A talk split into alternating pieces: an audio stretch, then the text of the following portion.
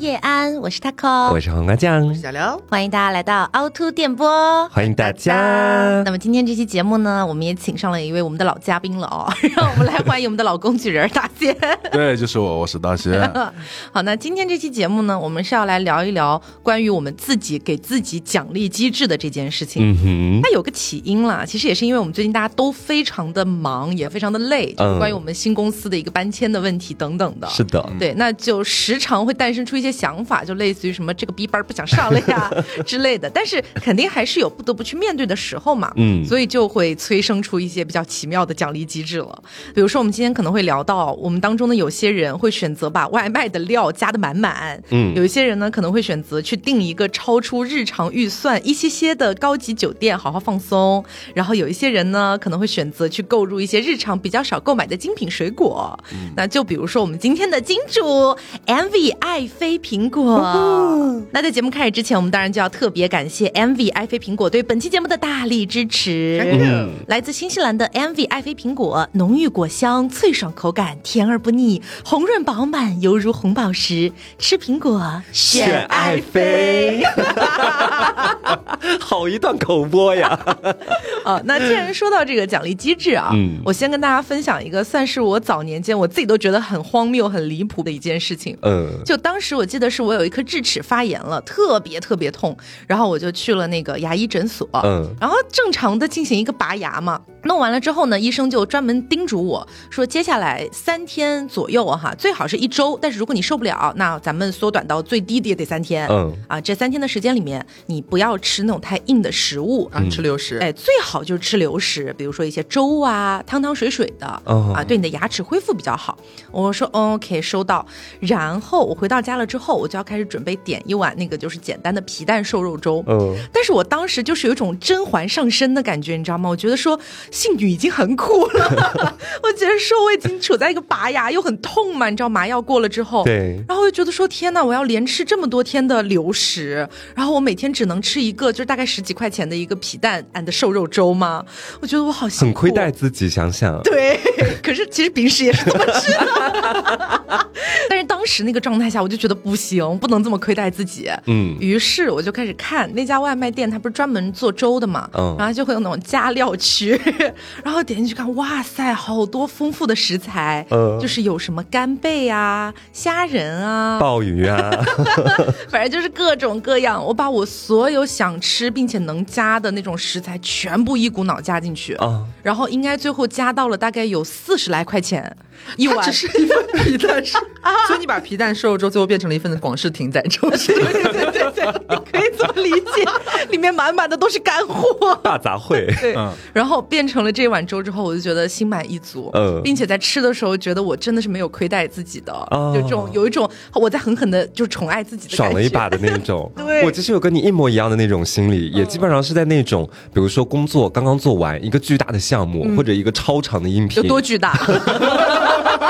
也没有那么巨大了，干嘛揭穿我了？总而言之，就是觉得自己很累很忙，嗯。然后到了晚饭的时候，这个时候就会想说吃点什么好嘛，嗯，然后大家也知道，就杭州这个美食风气，呃，本人暂不做过多点评，哦。然后当天我记得应该是去选那个炒饭吃，嗯。然后你知道很多炒饭店里面基本上都是那种，比如说呃什么牛肉炒饭，嗯。这名字听起来就很寡淡。配不上我当天的努力，你知道吧？嗯。火速滑到那个加料区，嗯。给他加什么奥尔良鸡排啊对，加一份酸豆角啊，然后还有，对我很爱吃那个，加一勺老干妈呀，加两勺，两勺，就是很多东西都往里面加，最后也是基本上那个价格都要 double，然后自己吃完之后会觉得特别爽，嗯。就算有的时候吃不完的，硬给他全部都吃完，因为觉得说这是我应得的。不知道为什么听起来有一股那种感觉，就是哦，我之前听到过一个笑话，大概就是类似于说，比如说一个很穷的人，嗯然后你如果你问他，你说那个如果有一天你暴富了，你会怎么样？然后穷人的回答就说，那我当然要一天吃三十个包子。我觉得我们就是这样的。对，而且我跟你说，我的那个奖励机制，它不单单是在吃方面，嗯，在另一个方面就是住，我其实也有点那种怎么说报复性消费的意思。嗯，就其实我先前在聊到旅行的时候，就跟大家讲过嘛，嗯，我如果去外面玩的话，其实我不太会把钱花在住上面，嗯，我觉得那就是一个歇脚睡八个小时的地方，嗯。啊，就是一个老巢，就是不需要花太多钱。花痴老巢，对，然后直到这次我去上海那边看病嘛，嗯，然后当时也是前面刚忙完了很长的一段时间，嗯，就觉得自己身心俱疲啊，好不容易虽然去上海是看病的，但是也算是一次外出，那给自己要不然就都选点好的吃，嗯，选点好的地方住。你知道，就是当我打开了就是那个叫什么订购酒店的软件，我把那个价格区间从原本的零到三九九 改成三九九到六九九的时候，我像打开了新世界的大门，就是你会发现，哦，以前觉得还挺贵的酒店，现在我要开始尝试一下入住喽，就这种感觉。然后你就会发现，我记得我当时选的是呃六百多一晚的酒店，嗯，然后我就在那边反复观看嘛，在筛选到底哪家酒店才能够迎接我这样的一个贵客。然后最后确定了一家，后但是你发现，我就觉得，呃，自己心里面还是有那种货比三家的感觉，就是我会害怕在那个软件上它不是最便宜的，嗯，然后我就又要花很多的时间去其他的软件做平行对比，嗯，对比完之后，我又在想，这个酒店好像隶属于某一个非常知名的集团，那我再去这个集团的小程序里面，你开始挑上了，对，去这个集团的小程序里面去看看会不会有更便宜的价格，然后我通过。集团的小程序。找到了其中的一家酒店，找到一家酒店，我加上了里面的前台的联系方式。他跟我说让我办一张三百的卡，办了三百的卡之后可以免费给我升一次房。事情已经变得复杂了起来。对，然后呢还能够就是在下一次去住的时候又打几折的优惠。我当时一听，我都已经到六百块这个价位了，我缺这三百块钱吗？然后我就又把我的卡花三百块升级到了更高级的一个地位。然后后面的时候再去住的那个酒店，所以最终你花了。多少？小一千，就感觉这种奢靡之中还带着一些精打细算在身上。但是你知道，我觉得最亏的一个地方在哪里？就是其实我去上海的频率不是很高，嗯，我基本上一个月才去一次。到后面我第二次去的时候，我又觉得我配六百块钱一晚的酒店吗？我又觉得它太贵了，所以我开那个卡到后面我也没怎么去用到，就等于是我就在那边住了一次，享受了一次优惠，后面我就没有办法再享受那个优惠，因为我觉得那个底价六百块的酒店我不考虑了啊，所以我觉得说到后面反而有点浪费的嫌疑在里面，不是嫌疑了。已经可以定罪了，但那一次去住的体验还是很好的，就好歹住完了之后觉得，嗯，好歹前段时间自己也算是努力了一把，奖励了自己一下，挺好，挺好，花了一千能不好吗？所以说你最终住的那个房型跟你原本定的是不一样的房型，是不一样的，升级了一次。对，那升级之后的这个房型，它的价格本来应该是多少？价格本来应该是九百多块钱。恭喜恭喜呀！等于是我自己主动花钱给自己升了一个房型，算是 还多花了很多钱。你可真是我的姐。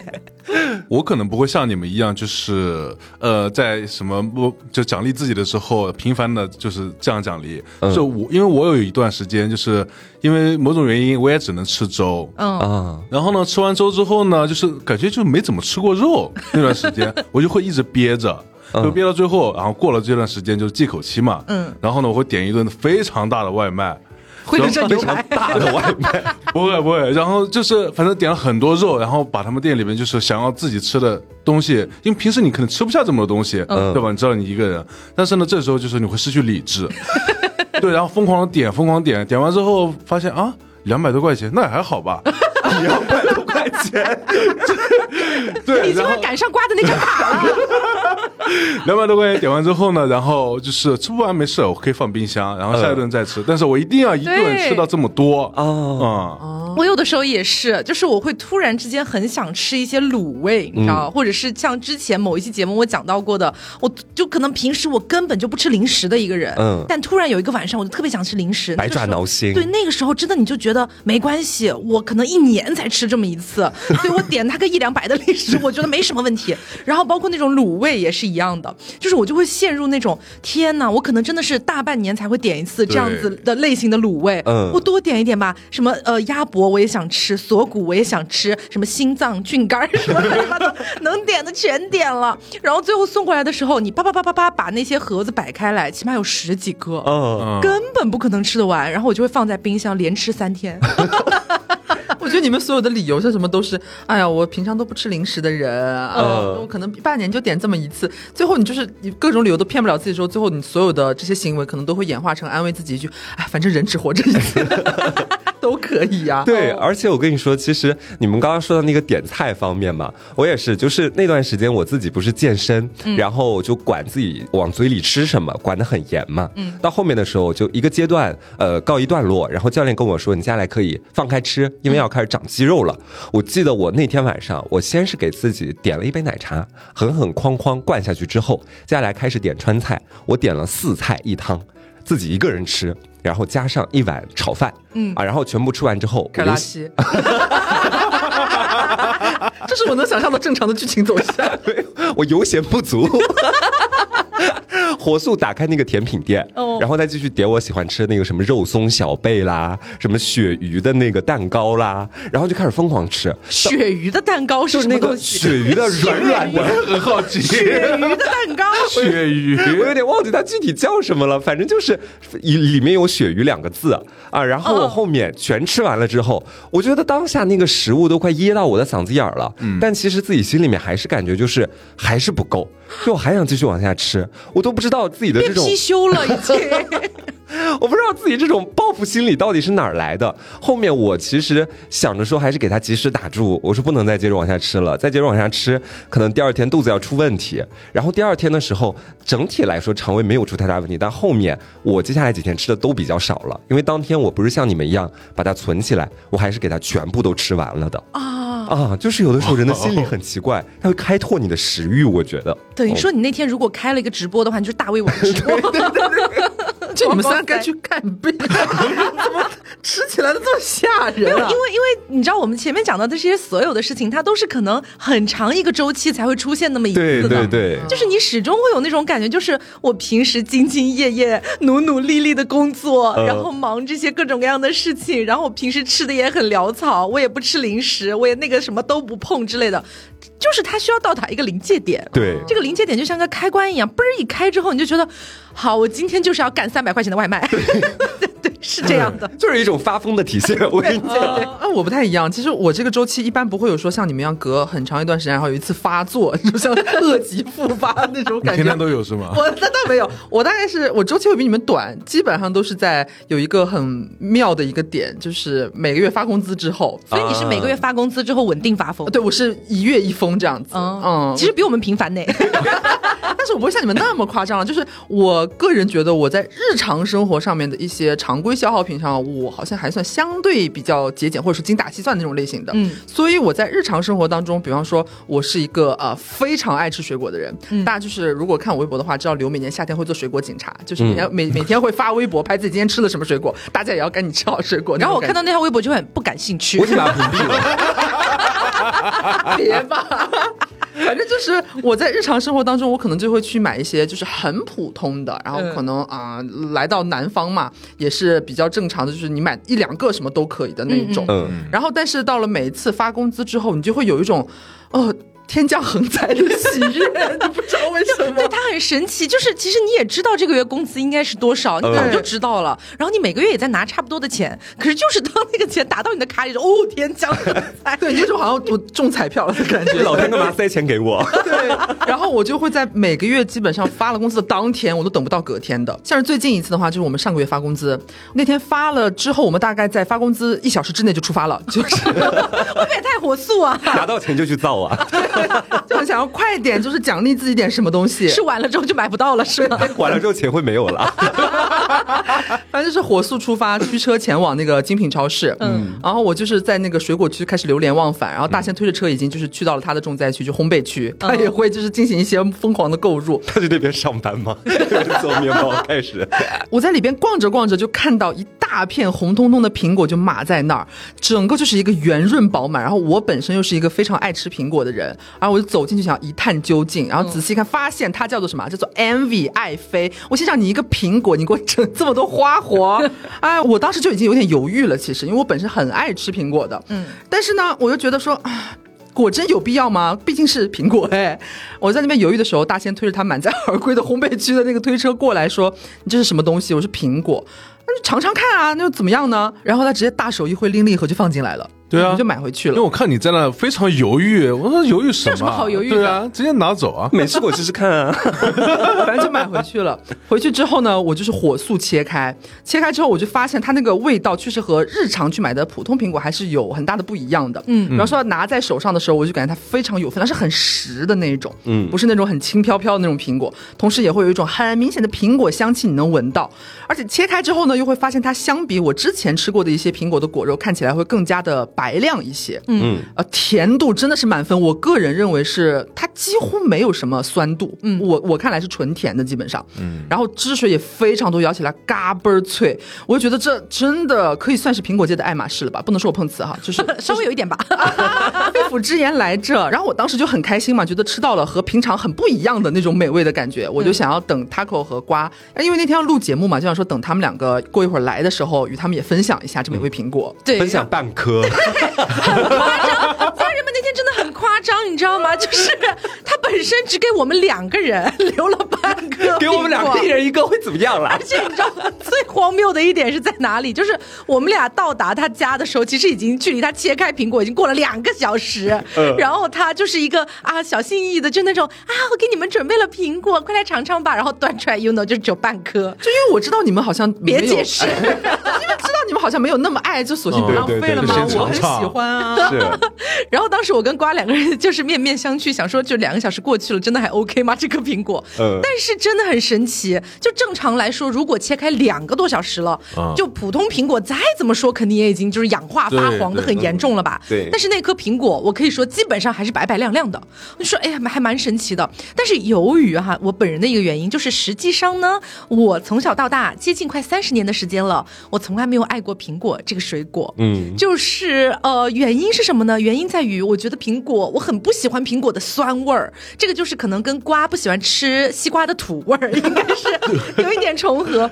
然后，特别是我觉得苹果，你越吃到那个核儿的部分就越酸嘛。嗯。然后又加上苹果，它是一种日常比较常见的水果，所以时间长了，我就会觉得苹果都差不多就那样吧。能吃出什么花来呢？对，我平时基本上不会自己选择去买，然后就算别人买了，我可能也不会吃的这种感觉。所以我当时就是一个拒绝了刘总，我婉言拒绝，婉拒了哈。我就说，呃，嗯，不了，瓜尝一下吧。这样，你看切半颗是有道理的。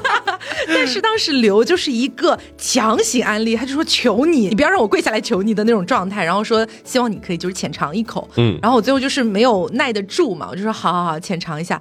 但是尝了之后，我说实话，确实跟我印象当中的苹果，以及包括以前吃到过的一些苹果的味道，确实是蛮不一样的。嗯，因为爱妃的这个苹果，它是在脆口的情况下，果汁儿又很多，而且不是那种你嚼一嚼，然后满嘴都是纤维的那种很干瘪的苹果。嗯，并且我最爱的一点是，它从表皮哈，你一路吃下去，吃到它最接近苹果核那个薄薄一层的那个地方的时候，从里到外所有的甜度基本是一致的，真的很好吃。啊。对，真的让我几乎没有感觉到什么酸味，就好像是你瓜，你突然吃到了一个一点土腥味都没有的西瓜。我把整个吞下去，并且又甜又脆，懂我那种意思吗？嗯。然后我就整个大震撼，我就进行一番搜索，我想说这是何方神圣。然后我发现 MV 爱妃它是新西兰进口的苹果，嗯，那当然这个价格肯定是要比普通日常的苹果要贵一些的啦。对。但是我还是很惊奇于原来还是有很好吃的苹果的，嗯，而且就像我们前面说到的，它切开之后一段时间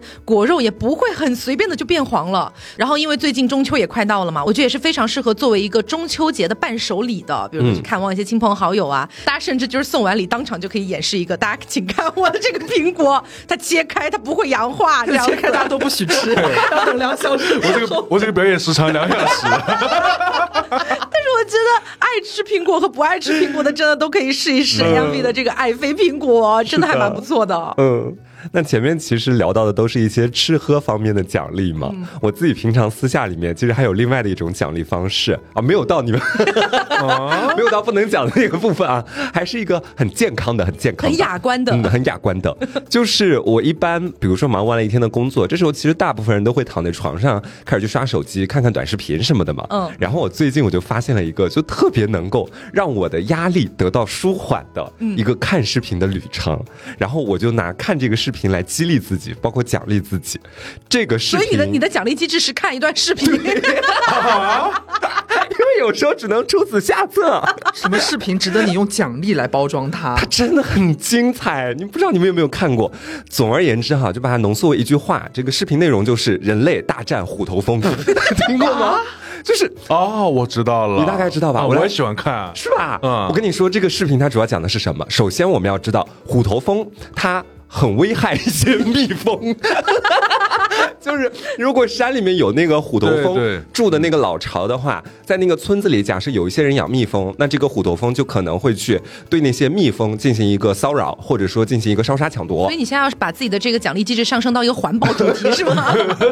然后这时候就会有一些很正义的，就类似于我看那个消灭虎头蜂的博主，然后他就会来到村民的家里面，通过他各种非常高科技的设备去锁定虎。头蜂的老巢的位置啊，然后我跟你说他是怎么找的哈，一般先先是把一块那个生肉放在那个蜂箱上面，然后这个时候就会有那个来到蜂箱旁边的虎头蜂，就看到那个生肉说哦肉，然后就 爬上去，爬上去开始大快朵颐。虎头蜂真的会发出这种声音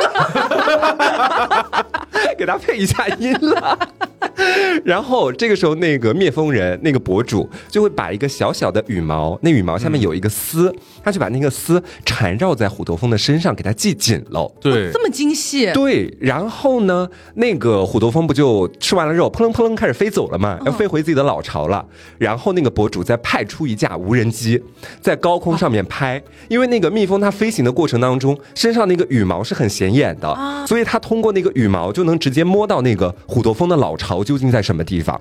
好，确定了位置之后，他就开始背着自己的那个行囊，就直接呃跟自己的摄影师一起潜入到深山里面。然后去找到那个虎头蜂的具体位置，然后把他们给剿灭了。对对对，就是要剿灭他们。然后剿灭的过程是这样子的，因为大家可能日常生活当中，呃，提到蜂巢想到的都会是那种在树上的，嗯，但是虎头蜂它的巢其实是在地下的，嗯，所以其实不需要爬树或者干嘛。那一开始的时候，它可能先找到那个洞口，他已经穿好防护服了，这时候先拿一个那种网罩子把那个洞口给它堵住了，然后再猛拍洞口周围的其他土地，里面的那些虎头蜂受到。了震动之后，不就会往外窜嘛？嗯，就一起先窜到了他的那个小笼子。他们以为是自己受到了攻击，对，这就会出来。对，然后他拿那个小笼子给他补完了之后，这时候那些虎头蜂大军就出击了，他就开始拿那个网去网他们。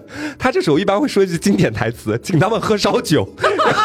因为他随时会带那个烧酒，就会把那些虎头蜂全部都放到烧酒里面去，然后就是整体的虎头蜂都清理完毕之后，他说啊，今天又算给大家解决了啊这个什么那样的问题，保佑了一方蜜蜂的平安。然后我就看这个视频看得上瘾，你知道吧？就后面上瘾到我可能要一连看好多个，进而就耽误了我可能日常生活里面去做工作或者学习的时间。所以平时我打电话联系不到你，就是在看这个是吗？我 在为环保事业努力。关你什么事啊！但是听你说完之后，就是我觉得我我平时也爱看这个嘛，但我不知道为什么这个是这样奖励。那你知道有时候我那段时间上瘾到什么地步？无时无刻不想看，脑袋里只要过了一下那个“虎头蜂”三个字，就想打开手机去看。然后到后面，我觉得这样下去不行，我就可能到了工作一小段时间之后，我就跟自己说，呃，可以休息。休息的方式就是看一集，看完一集之后必须马上去工作，不然的话，你今天都别想看虎头蜂。以此就是在每一个碎片化的时间里面，想要就是让自己就是多去看几集虎头蜂，这样你就多去完成了那个工作。然后假设一天都坚持下来了，就是一集虎头蜂开始工作一段时间，这样一段一段坚持下来，会奖励自己多看两集虎头蜂。就在晚上的时候做一个阶梯状，对对对对对，啊后面就把它戒了。其实我可以理解，因为就是前段时间也是呃有蛮长一段时间就是工作很忙嘛，嗯，然后呢那段时间也是每天回到家都感觉好累，就你一方面很想倒头就睡，但是另一方面你又觉得啊真的好想要做点什么放松的事情，然后再睡啊这种感觉，然后就有一天很突然的刷视频，刷着刷着刷到了一个就是很很穷困潦倒的赶海博主，就是呃其实我知道赶海这个主题的视频已经延续很多年了，嗯，但是发展至今呢，就是绝大部分的赶海博主其实都是那种呃可能就是收获颇丰的，可能会捡到一些什么龙虾呀、什么大贝壳啊，有的没的就非常非常多嘛。但是就那天刷到那个博主，他真的是在海滩上捡破 就是什么这个海带也要带回去。我第一次看到赶海去捡海带的，你知道吗？然后什么破破烂烂的海蜇皮也要捡回去之类的，当时觉得哇。这个也太放松了，什么？就是不知道为什么他那个视频给我一种很强烈的放松感，嗯，所以我就会觉得说，哎呀，我今天都已经在外面忙了一天了，我现在回到家，我就在洗澡之前浅浅刷一会儿，浅浅的奖励自己一会儿吧。所以我那几天每天回到家了之后，就是第一件事情就是点开那个赶海博主，然后看他最新更新的一些视频，或者他正在直播，我就会更快乐这样子。但其实每一次进行这个解压操作的时候，我都差不多能看个一个小时到两个小时的时间，这么久？对对，因为时间过得飞快。哎，他捡那些东西主要是图什么呢？就捡一些海带，带回家吃。有一些也会卖的，对啊，不然嘞。对，但是就看的过程，你就觉得好放松，好放松。所以在那之后，我就会有一种心里面的感觉，就是没关系，我白天再累再辛苦，回去可以看他捡破烂。其实一定程度也可以理解了，就是可能不是像你们讲的这个故事片面理解，说是啊，我看人类大战虎头蜂对我是一种奖励，或者我看赶海捡那个什么海带之类的也算是奖励。其实你们的奖励是有一段放松的时间，对对对而已。嗯，对。哎，那除了前面这些就比较小的，比如说。什么外卖加点料啊，什么看虎头蜂啊，这些我觉得都算比较小的。我想问问大家有没有过那种就是自己给自己画饼的经历？就是我发现我这个点哈，虽然之前好像没有说刻意的去意识到这件事情，但是在今天做节目之前写大纲的时候，我突然意识到了，嗯，我这确实是一种自我画饼的行为，因为这个饼从来没有实现过。怎么说？就是呃，比如说我有一段时间我已经能够预见到未来可能两到三个月我会非常的繁忙，嗯，就比如说我们要进入双更了，或者什么什么之类的，我。就哦吼，就心里面压力非常大，就觉得说啊，接下来一段时间肯定很累，赶海这个博主肯定已经救不了我了 那种感觉，你知道？然后我就会给自己画饼，我就会想说，哎，接下来我已经可以预见到，应该会忙两到三个月，对不对？嗯。那两到三个月结束了之后，会有一个小小的喘息期，那这个喘息期，我不如去摩洛哥旅游吧。直接画。这么大的一个，对我会画一个巨大的饼，就是我我我会我会定一些很莫名其妙的旅行地点，而且那个地点其实是就是我从来没有去过，然后我也不知道我到底能不能去，但是我就会觉得说，反正我这两到三个月这么努力，这么辛苦，那就离开自己的国度吧，应该也能多少攒一些钱下来吧，不如就去一个大旅游，就想说来个大的这种感觉，嗯，然后我甚至会把我自己的电脑的那个桌面换成，就举个例子，比如说摩洛哥，摩洛哥 风景，对我给它换上。上去，然后我每天工作的时候，我就看着那个桌面，想说这就是我三个月之后要去的地方。然后在工作的当下，我就非常有动力，因为我就我知道我三个月之后就能去。但是你要问我三个月之后真的能去吗？其实是就是啊，怎么说呢？因为我之前订过很多的目的地。比如说我订过要去冰岛，嗯，比如说我要去北欧几国游或什么什么之类的，但是从来没有一个实现过。但是就很神奇的点在于，我的大脑真的可以欺骗自己，嗯，就是我的大脑可以让我相信我是会去的，所以我给自己画的这个饼，能让我的大脑在这个准备去的这个过程当中很好的去工作。然后我就是有点像是自己给自己下了一个致幻剂的那种感觉。哦，我其实有跟你一样的习惯在这方面，哦，但是我没有要去摩洛哥。但是我没有定那种完全不同的国家，嗯，我定的永远都是一个地方，然后那个地方呢还被我反复使用了两次来激励自己，是这样子的。我在大学的时候，当时有一段时间就课业特别忙，嗯，然后就准备要忙完期末考之后，然后我就觉得说自己要给自己好好放松一下。当然，我想这些的时候，期末考还没开始，嗯，我这时候我就跟我的一个师妹两个人在那儿聊天，我们俩就说，哎，最近又要到期末了，去哪里玩呢？就是期末考完了之后，嗯，然后我们俩就开始集思广益啊，他说一个。地方我说一个地方，最后我们达成了统一的一个意见，去哪里的？拉萨。对，当时就是一个要去拉萨的动作。然后你知道，这种时候你一定要给自己注入那种很强的信念感。对这种信念感，呃，Taco 那边的方式是换壁纸或者换什么，我们是看旅馆，看旅馆 一定要到执行这一步。对，一定要到执行这一步，马上开始看高铁票、看机票，我会看机票，对真的会对对，看机票。然后去那边看旅馆，我俩会把就看中的旅馆的链接都互相发给对方。然后那天下午干了很多事情，品评机票、品评旅馆、品评景点、品评那些吃的东西，到时候要怎么规划、怎么弄。都已经规划好了，期末考完了，我俩开始学藏语了 是吧？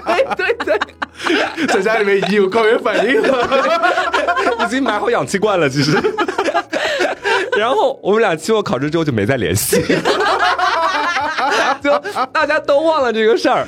然后第二次去拉萨是我跟刘一起的时候，就是因为当时好像是马上要双更吧，什么叫第二次去拉萨？说的你好像去过一样。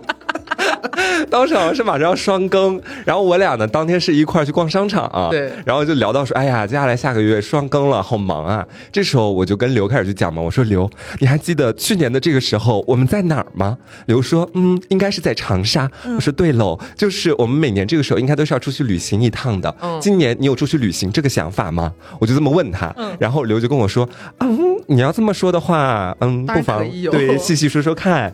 然后我这时候我还蛮不好意思跟他说我想去拉萨的，就是因为我也不知道到底会不会实现。然后我就跟他说啊，但是我想去的这个地方有些遥远。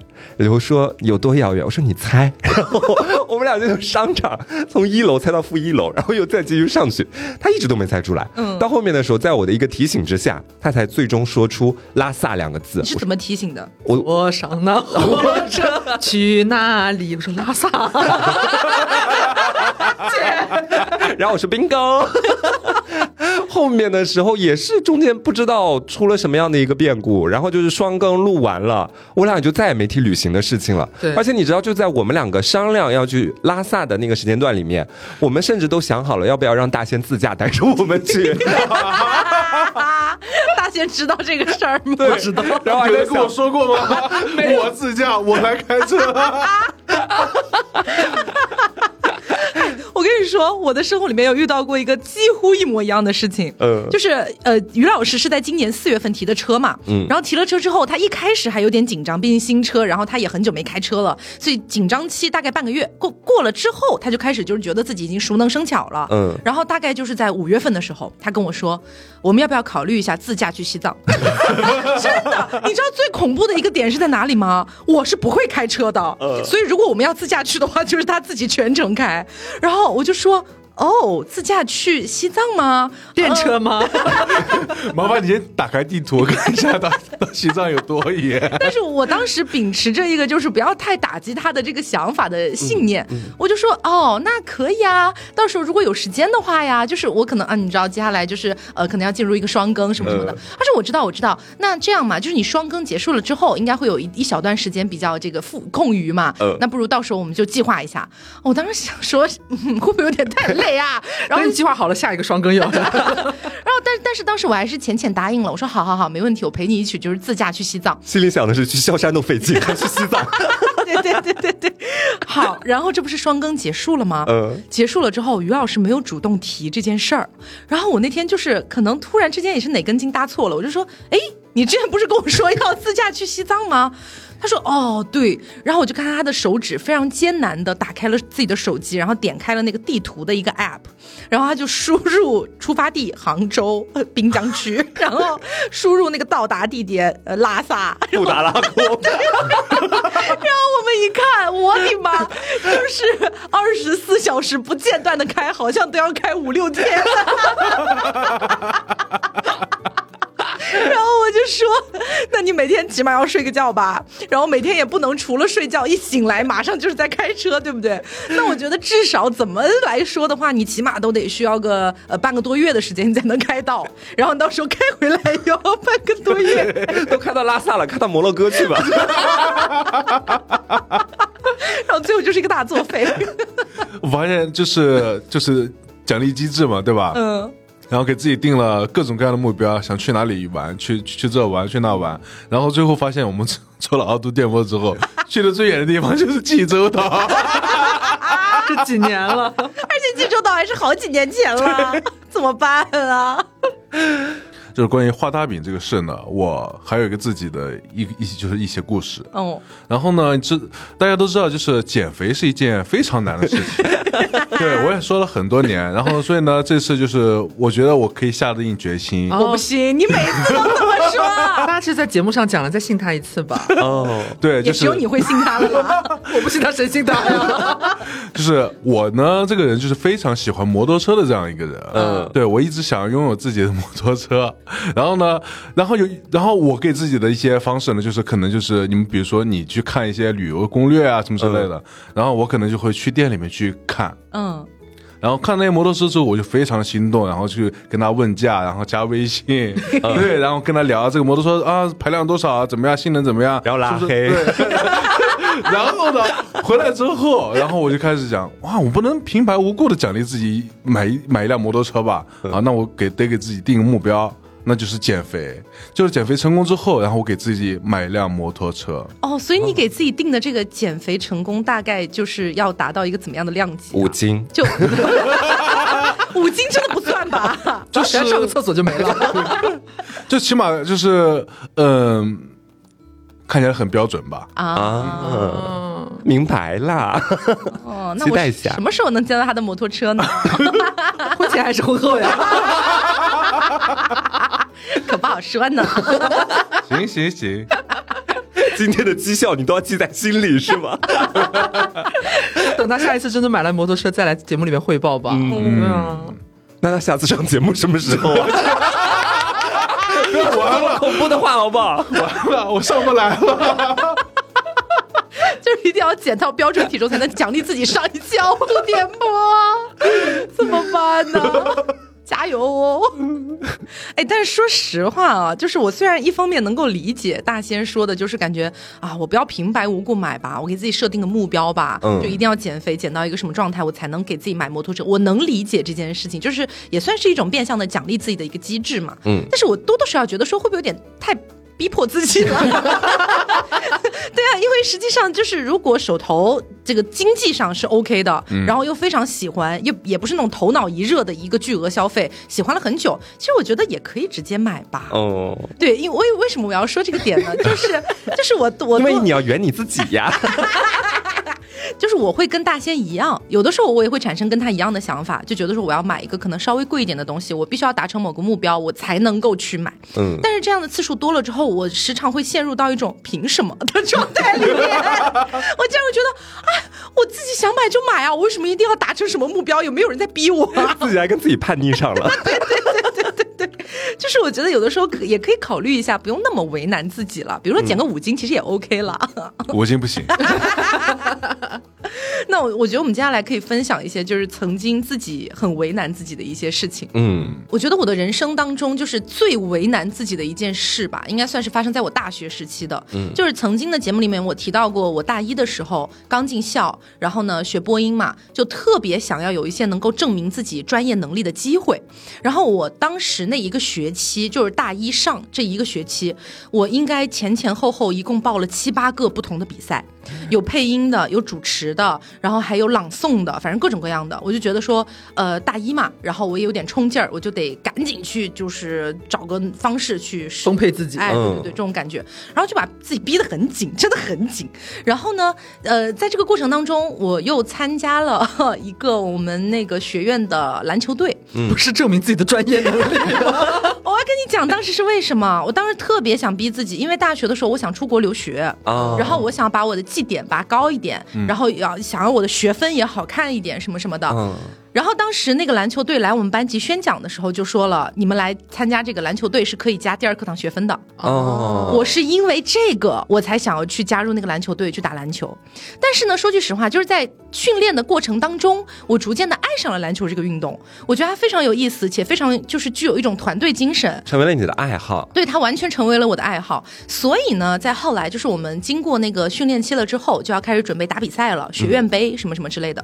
然后我们这个院队有一个非常可怕的点，就是呃，自愿前来参加篮球训练的同学不多，所以就导致我们最后比赛的时候。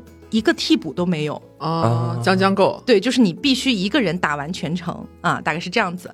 然后在这个过程当中，有那么一次比赛，跟我们打对手的是一个，算是我们整个学校里面几乎可以算数一数二最强的一个篮球队，他们那个学院。当时打之前，我心理压力就其实蛮大的，因为我觉得说，我也很希望能够因为我的加入，或者说因为我们整个团队的努力，如果我们能够赢过这个学院，因为我们学院是常年垫底的。这个我知道。对，所以你就会多少有一种想要争一口气的那种感觉。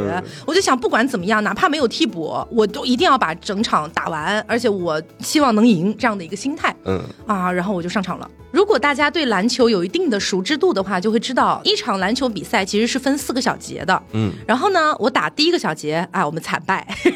然后在第二个小节的时候，我因为一个接球的动作，嗯，导致我的左手的大拇指就是产生了剧痛，就是那个剧痛已经不是简单的可能什么被，比如说被人踩了一脚啊，或者怎么的那种感觉了，还已经感觉是骨头在痛了。然后在第二个小节结束的时候，我的教练就问我说：“你还能打吗？不能打我们就算了。”嗯。但是当时我觉得说我们没有替补啊，如果说我不打了，我们就相当于有点认输的感觉了嘛。嗯。我说应该没事儿吧，因为当时那个手指从外观来看的话，好像还没什么问题，就只是有点痛。然后我就说没事，我可以强撑着打完。然后就这样，我把四个小节全打完了，我们还是输了，就肯定还是输了。所以败犹荣啦。啊啊啊！谢谢。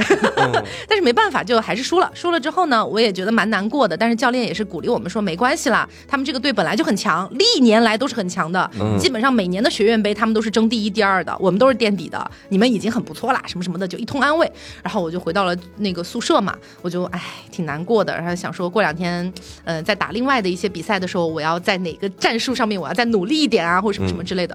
就在这个时候，我就发现我左手的大拇指越来越疼，越来越疼。然后本来我还没在意，结果我把我的手像那个。说 good 的那个手势，这样一拿出来，我发现它整个就是已经青紫，就是颜色已经深到有点发黑的那种感觉了。我当时想，你怎么了？What happened？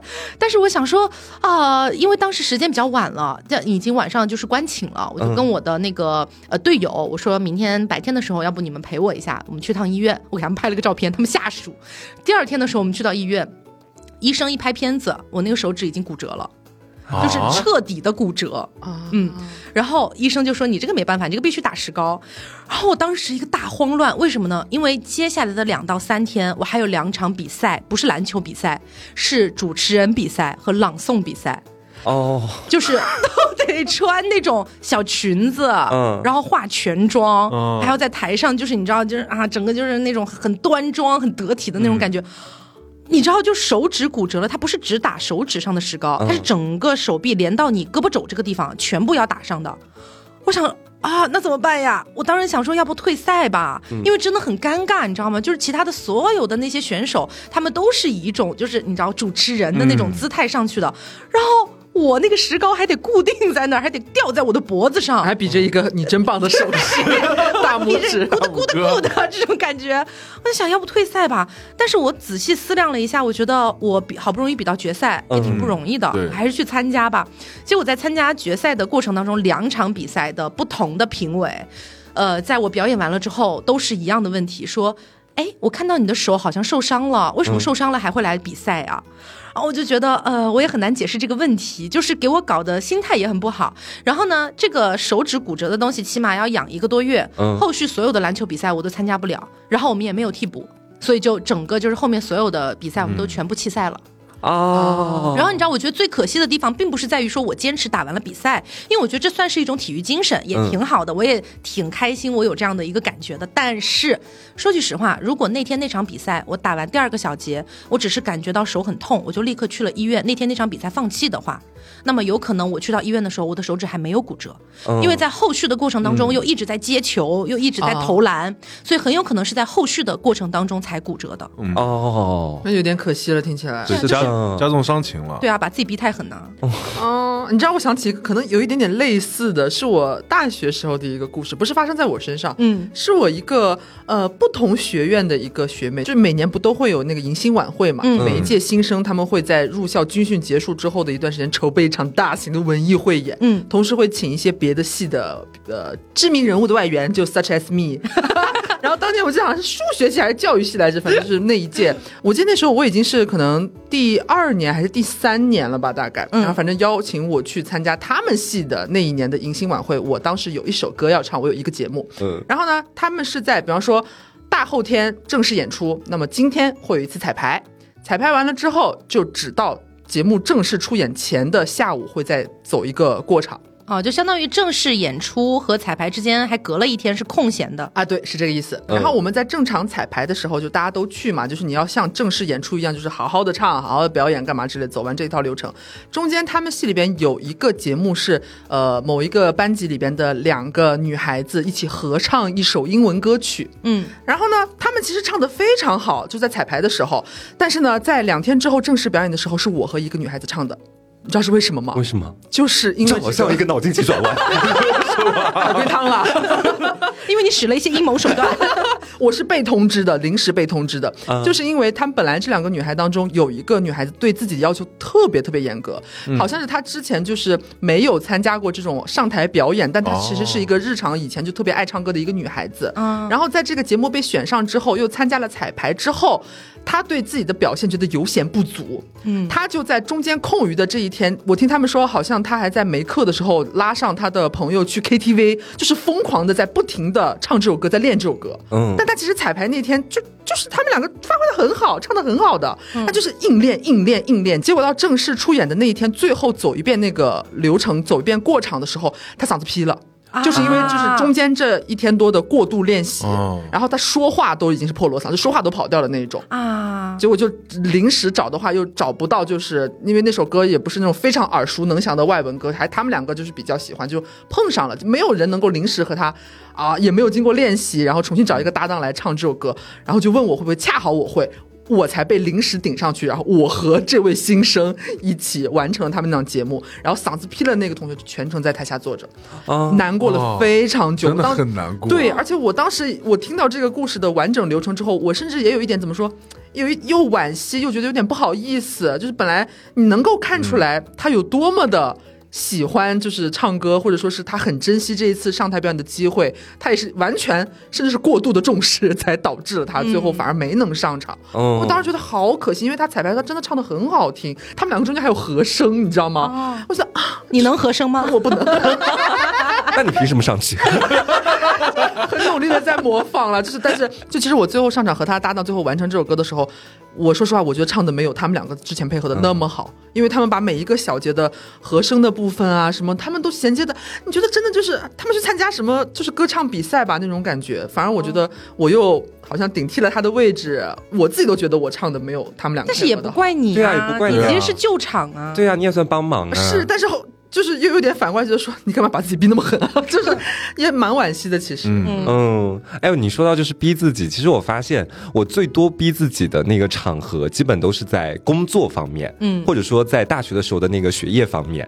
然后这么说好像我特别爱那种学习，但是不是，就是我的那种爱逼自己，是指的是当我开始去做一个事情，或者说完成一项工作的时候，如果这个事情不是那种超长时间的，它是我一天只要是紧赶慢赶能做完的，那我就想给他一次性全做完。哎，所以金鸟是怎么回事啊？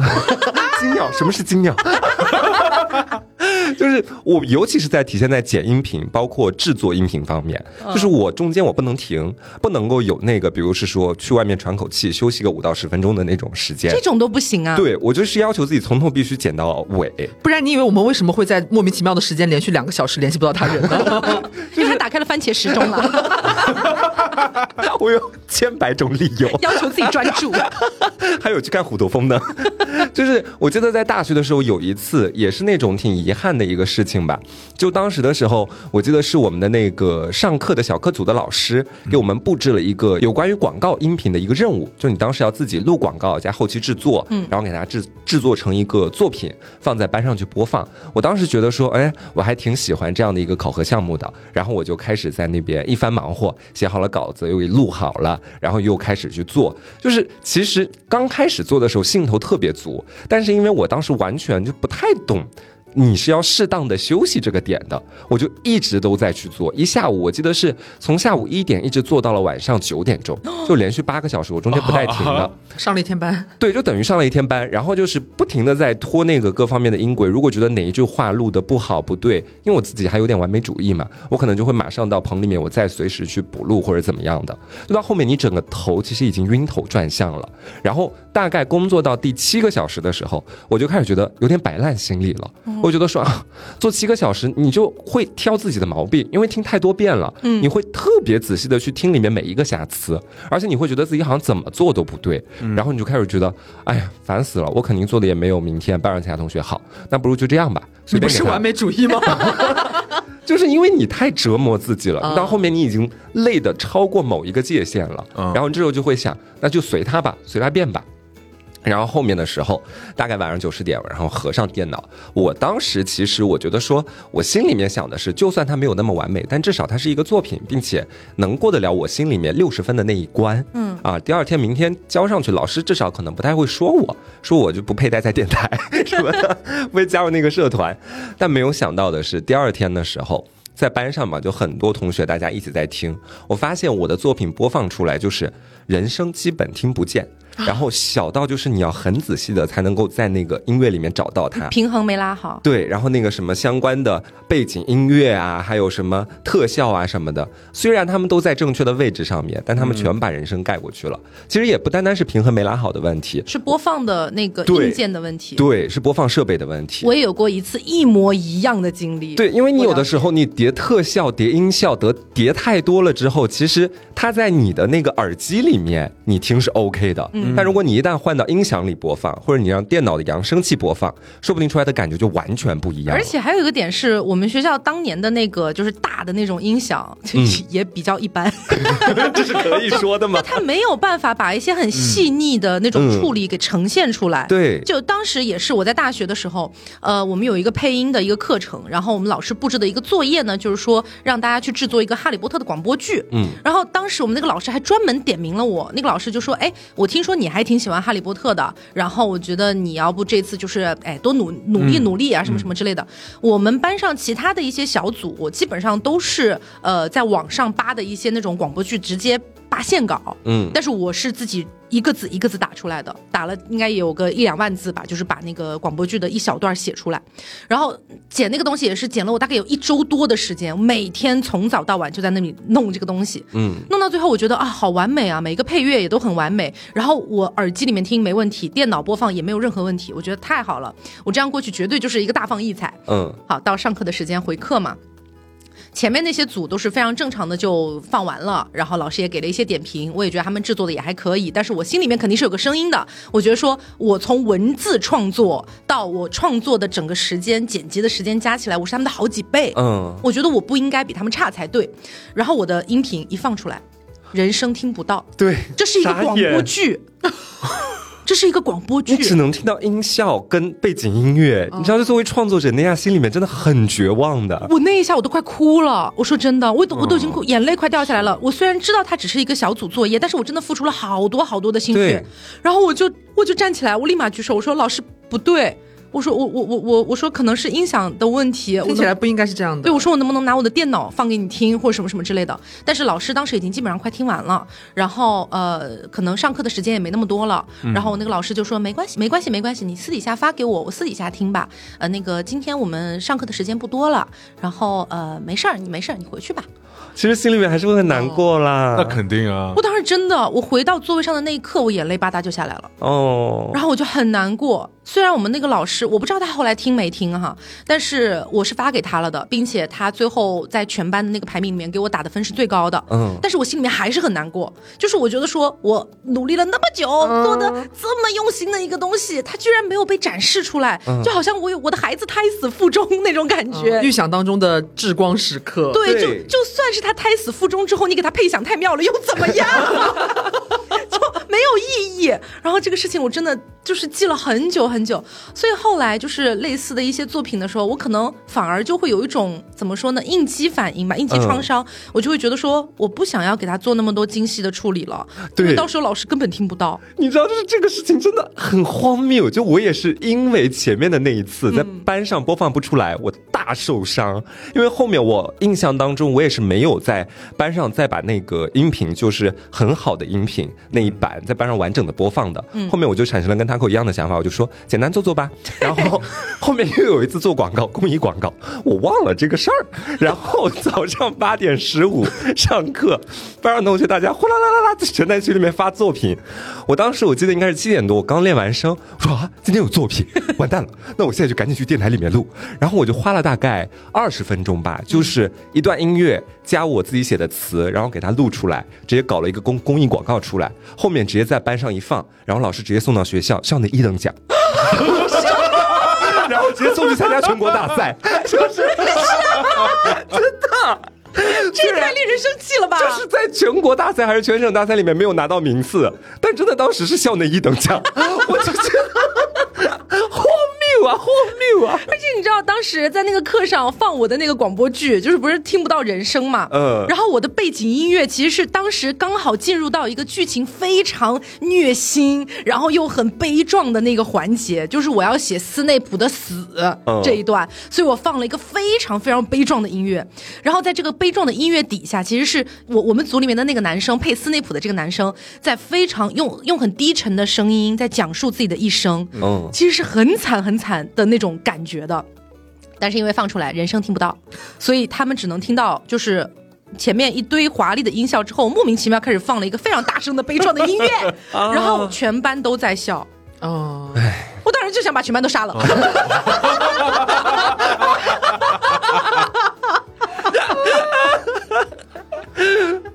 哎，我发现很多逼自己的事情都是发生在就是大学校园期间。嗯我发现我有一个事情也是这样。哦，呃，我记得那年是大二，就是呃，应该是大二刚刚入学吧。我那时候已经就是在学生会里边了，嗯，所以呢，我就觉得应该表现自己，而且当时恰好逢上就是。呃，大一新生入要入校，嗯，然后呢，就有会有一个迎新，就是老带新的这样一个感觉，啊对吧？然后我得去呃门口，然后接那些新生，就说啊，你是哪个系的呀，对吧？你宿舍在哪里啊？然后把啊，他带进来道那种对对，然后帮他们背背包啊什么之类的。恰好那天就是迎新的时候下大雨，非常大的雨。然后呢，而且我们宿舍楼距学校还有有，就还是有一段距离的，嗯我们得走过去。然后呢，我就觉得我是学生会的人，所以呢，我就就是得冲到前面，然后对吧？然后呢，表现一下。然后呢，我就觉得。他们在雨，就是那些新生在雨里边，就等着我去拯救。然后我就强逼自己就，就是说，呃，不停的就是来回来回这样跑，然后跑了好几个小时，大概是从下午一直跑到就是傍晚，就是晚上，嗯然后就是我那天回到宿舍之后，然后发现自己的小拇指。也就已经失去知觉了啊！就跑到这个程度，你知道吗？我当时怎么小拇指失去完全没感觉到，就是你就你就是你在水里面泡，就是你鞋已经湿了嘛，就水里面泡着。啊，脚小拇指，对不是我的手我也以为是手我以为是小拇指，我以为他是拿小拇指单拎那个行李。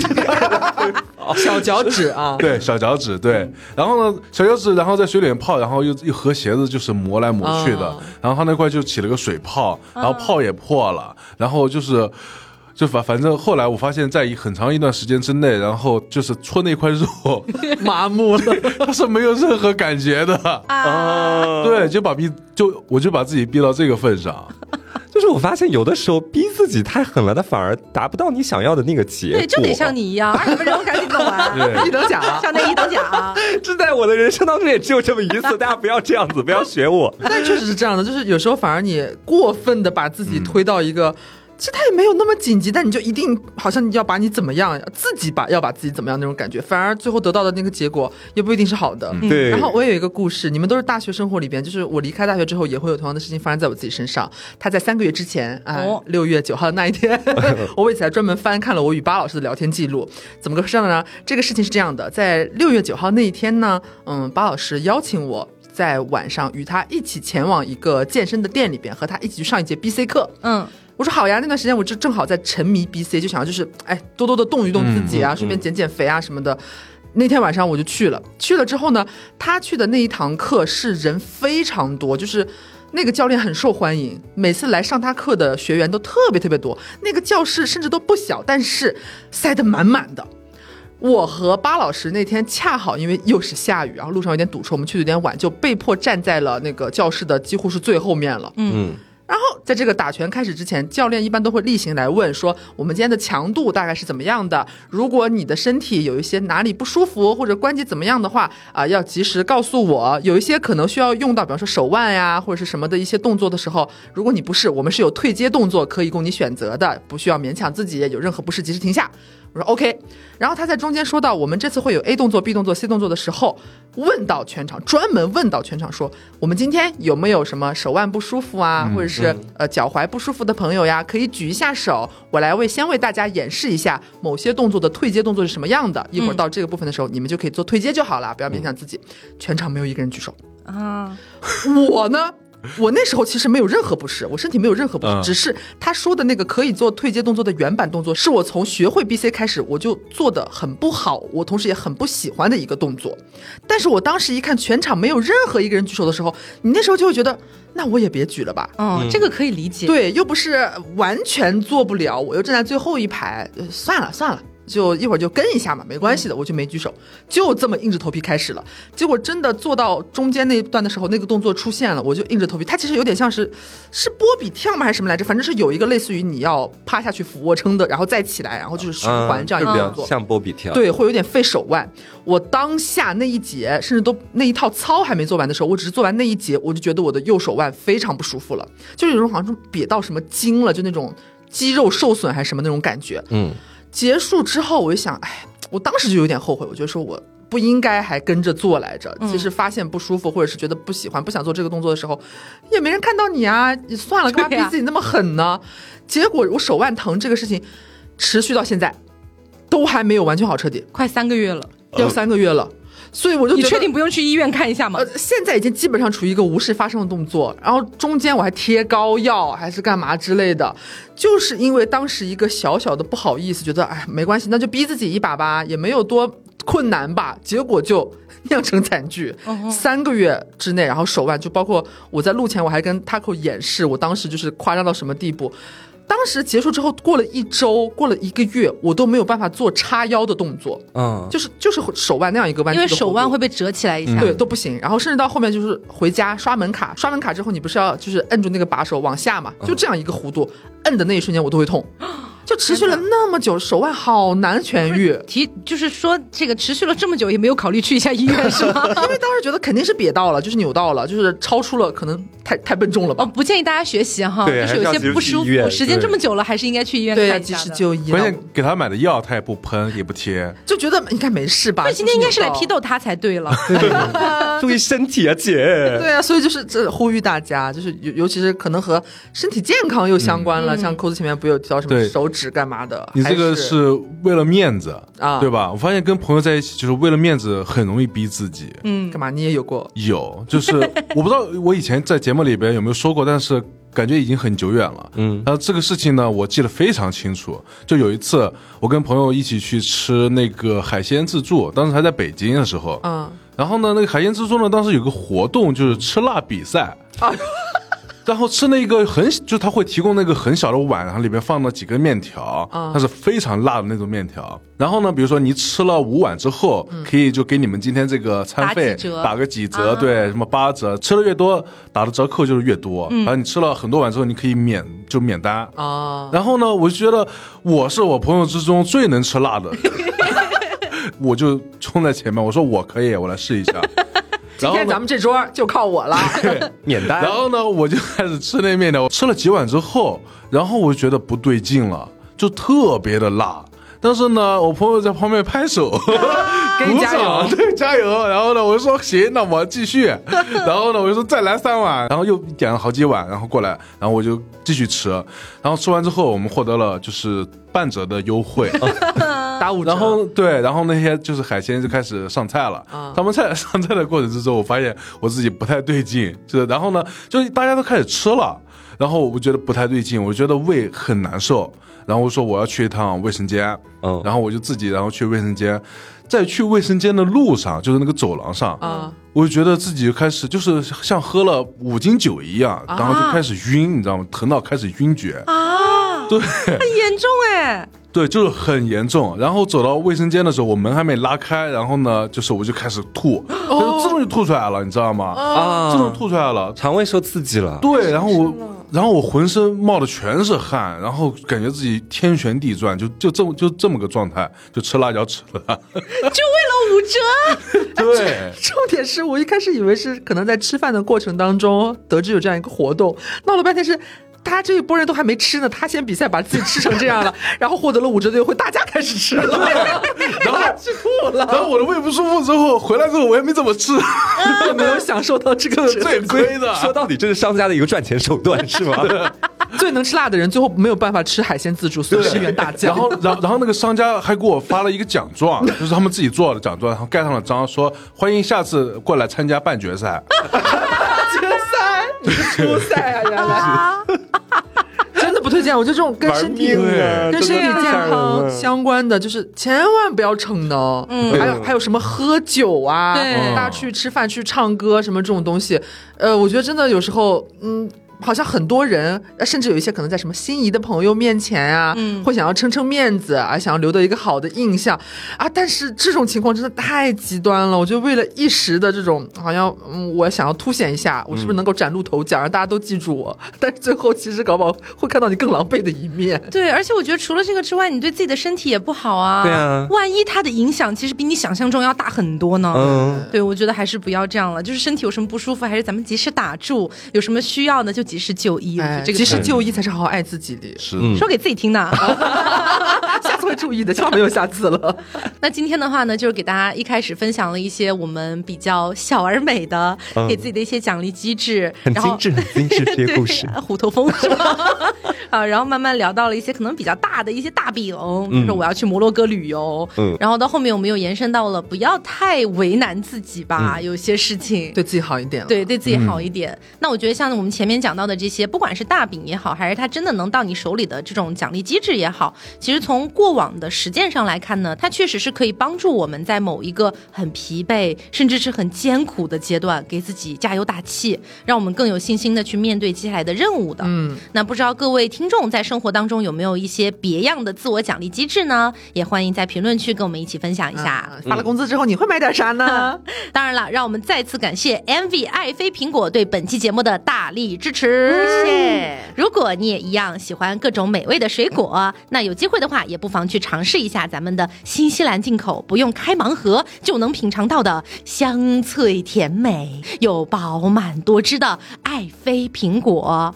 或者呢，在即将到来的中秋佳节之际，带上一份去做伴手礼，也是非常不错的选择。嗯，那今天的节目呢，差不多就是到这里了，希望大家能够喜欢。我是 taco，我是黄瓜酱，我是小刘。我是大仙，别着急，慢慢来。拜拜，拜拜。